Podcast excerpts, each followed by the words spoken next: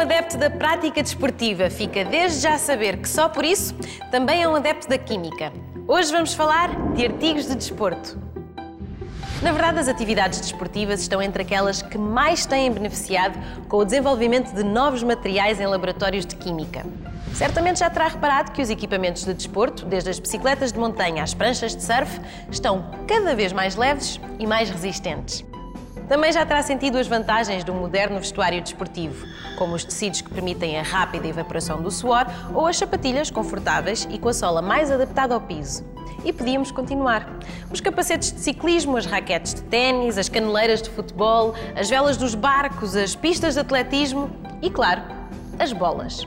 As bolas de golfe, de ténis, de bowling, de voleibol, de futebol, de basquetebol, enfim. Na base do aparecimento de todos estes novos materiais está a química dos polímeros sintéticos. Os polímeros, do grego poli, que significa muitas, e mero, ou seja, partes, são longas moléculas formadas a partir de pequenas moléculas chamadas monómeros, ligadas entre si consecutivamente, formando cadeias que podem conter centenas ou milhares de monómeros. Mudando a estrutura dos monómeros, é possível obter polímeros com propriedades muito diversas. Rígidos, como os tubos de PVC, maleáveis, como as fibras de elastano, antiaderentes, como o Teflon, leves e resistentes, como o Kevlar e por aí fora. Um exemplo bastante popular da aplicação da química de polímeros no desporto é-nos dado pela vulgar bola de futebol. As modernas bolas de futebol são constituídas por três camadas essenciais. A mais interior, logo sobre a câmara de ar, é formada por películas de poliéster e algodão. É esta camada que determina a forma como a bola salta. A segunda camada é constituída por painéis de poliuretano ou polietileno vinilacetato. Estes painéis já não apresentam costuras cozidas, não.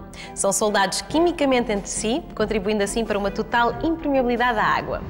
A última camada é muito importante para a qualidade final da bola, pois é ela que define a resistência à deslocação no ar e sobre a relva. É também a camada mais sujeita ao desgaste e, portanto, a mais exigente na qualidade dos materiais, utilizando-se normalmente no seu fabrico uma solução de poliuretano. Polímeros, polímeros e mais polímeros, para chegar mais rápido, mais alto e ser mais forte. Para saber mais sobre a química dos artigos de desporto, visite o nosso site, já sabe, aquimicadascoisas.org ou procure-nos no Facebook.